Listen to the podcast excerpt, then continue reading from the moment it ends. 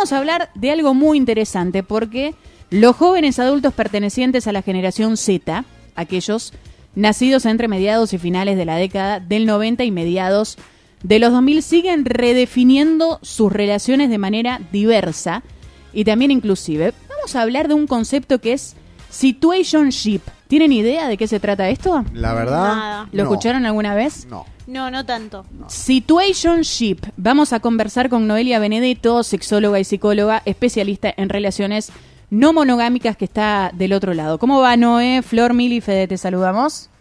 Buenas tardes a todos y todas. Muy bien, ¿ustedes? Muy bien, muy bien, muy bien. Acá tratando de descifrar esto de situationship que no no no entendemos Sí, bien el concepto. No lo vivimos. No lo vivimos, Ya se nos es pasó verdad. No lo vivimos. El cuarto bueno, de yo hora. creo que sí. Yo creo que sí. Eh, en realidad esto es un anglicismo. eh, salió ahora como bastante, pero en realidad es de 2017. Una periodista, Karina, me- no me sale pronunciar el apellido, pero es como CIE, una cosa así. Es una periodista de Cosmopolitan que en el Ujú. 2017 arma como esta especie de neologismo. Y básicamente en, en nuestro terreno argento es lo que actualmente se habla de casi algo. Casi algo. Claro. Claro. Los casi algo, ¿viste? De- Como esta cuestión ahí de, de que mm, tiene cara de perro, hocico de perro, cola de perro, oreja de perro, pero no es un perro, bueno. Eh, vínculos que comparten un montón de, de espacios, de experiencias, de citas, eh, pueden ser viajes, eh, reuniones sociales, presentaciones, digamos, eh, más allá de, de- de las dinámicas de, de los lugares, eh, no sé, de una habitación, por así decirlo, eh, pero nada, no tienen una etiqueta formal o esas etiquetas que se suelen apelar como por ejemplo de noviazgo, de relación estable, eh, y bueno, y que a la lectura de la afuera quizás pareciera que, le quita un tanto de, peso a, este tipo de situaciones. Entonces, eh, en inglés se habla de cuando tenemos una relación sexoafectiva con alguien, se llama esto de relationship, entonces lo que se hizo fue el pasaje a situationship, que eh, si lo traducimos sería como el estamos en una. Claro. Una cosa así. Estamos en una. Claro. Ahí está. Ahí Estamos entiendo en una. más. Nosotros somos chapado a la antigua, pero en un momento se decía amigobios.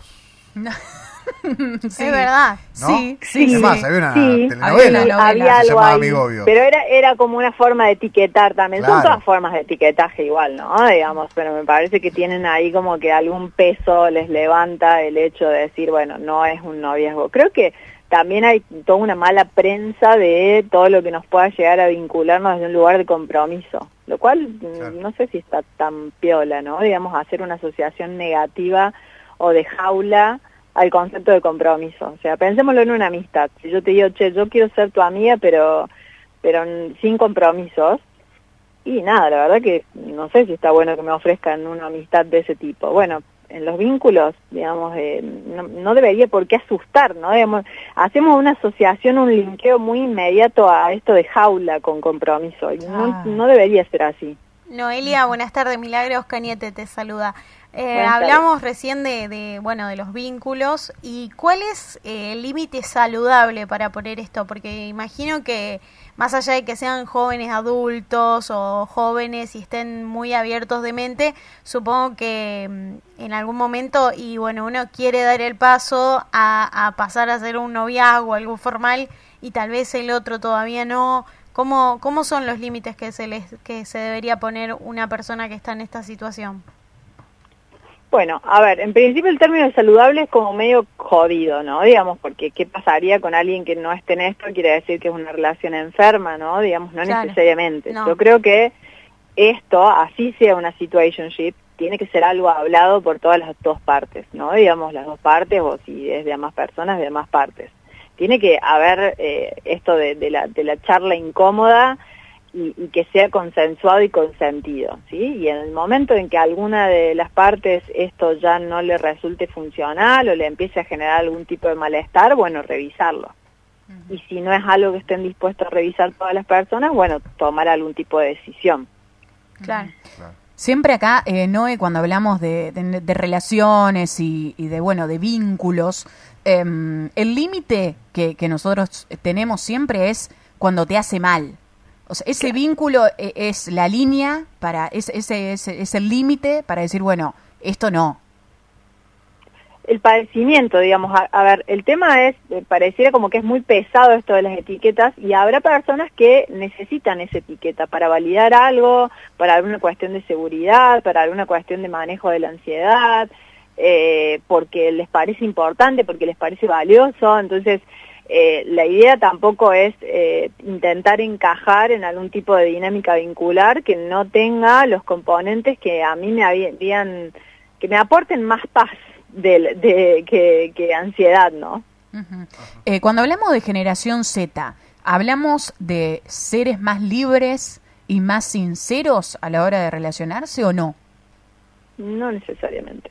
No, no necesariamente. Creo que sí hay otras eh, propuestas, digamos, otras invitaciones a cuestionarse, a repensar, a revisarse y que a lo mejor son personas que, quizás estén como más disponibles para hacer todo ese trabajo, pero no necesariamente. Yo creo que también la generación Z eh, busca un montón de alternativas para saltearse algo que no vamos a poder saltear jamás, seamos de la generación que seamos, que es de la angustia de vincularnos con otras personas. Claro.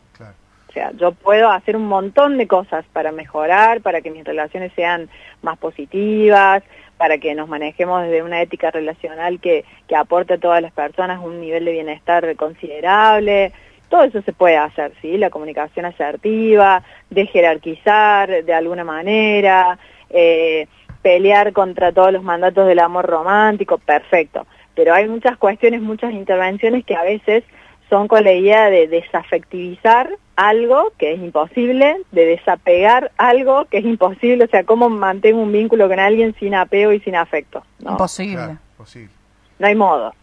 o, esta diferenciación, ¿no? De relación sexual o afectiva. No, son todas las relaciones sexoafectivas. Después vemos en qué, en qué proporciones, pero el afecto eh, con, con mayor o, o menor proporción está, está siempre. Entonces, habrá quienes esto, digamos, eh, eh, lo utilizan como un recurso y habrá quienes eh, intentan algún tipo de, no sé, de promesa de felicidad, cierta utopía en esto de anular la angustia. Y no es posible anular la angustia. Noelia, ¿y qué papel juegan las redes sociales en esto de los vínculos?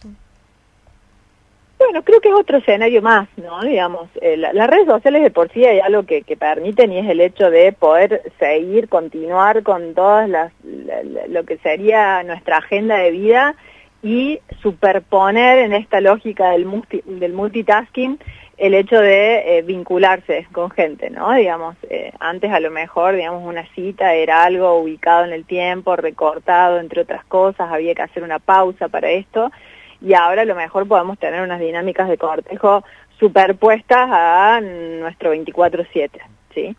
Eh, y también hay otra posibilidad, ¿no?, de en cuanto a, eh, maximiza las posibles ofertas, ¿no?, también, ¿no?, pero... Pero bueno, no deja de ser otro escenario de muestreo. Claro. Eh, Noelia, ¿hay más miedo al compromiso hoy en estas relaciones que antes? Y si es así, ¿cuáles serían las variables? Con la evolución del tiempo, ¿no? No sé si, digamos, eh, esto es, un tema controversial, ¿no? Digamos, porque se habla de miedo al compromiso, se habla de fobia al compromiso, se habla de evitación al compromiso. Y eso sería como una posición muy singular, ¿no? Digamos, como que psicológicamente alguien padecería esto o tendría algún tipo de dificultad para concretar esto. El tema es que habría que hacernos la pregunta de si sí o sí eh, tenemos que ser funcionales al compromiso, ¿no? Digamos, en esto de, porque si no a alguien que esto no le resulta directamente la patologizamos. Entonces, también hay que pensarlo como en una dinámica un poquito más macro de qué está pasando sociológicamente, que quizás hay otras cuestiones que se volvieron como eh, focos más principales, ¿no? Digamos, como el hecho de a lo mejor mm, la identidad profesional, la estabilidad socioeconómica, eh, los proyectos, digamos, para garantizar eh, aspectos básicos de la reproducción de, la vida cotidiana, que eh, a lo mejor el compromiso, o esto, esta prensa negativa que les planteaba hace un rato del compromiso, hace ahí como un corto. Entonces, habrá también quienes no quieran emparejarse, por así decirlo, ¿no? Digamos, porque eh, siempre se piensa esto de la soltería como algo, eh, como una plataforma transitoria, ¿no? Digamos, hasta que conozca a alguien, hasta que esté con alguien. Y a lo mejor hay gente que quiera esto como un destino, ¿no? Digamos, está ese concepto de, solitud.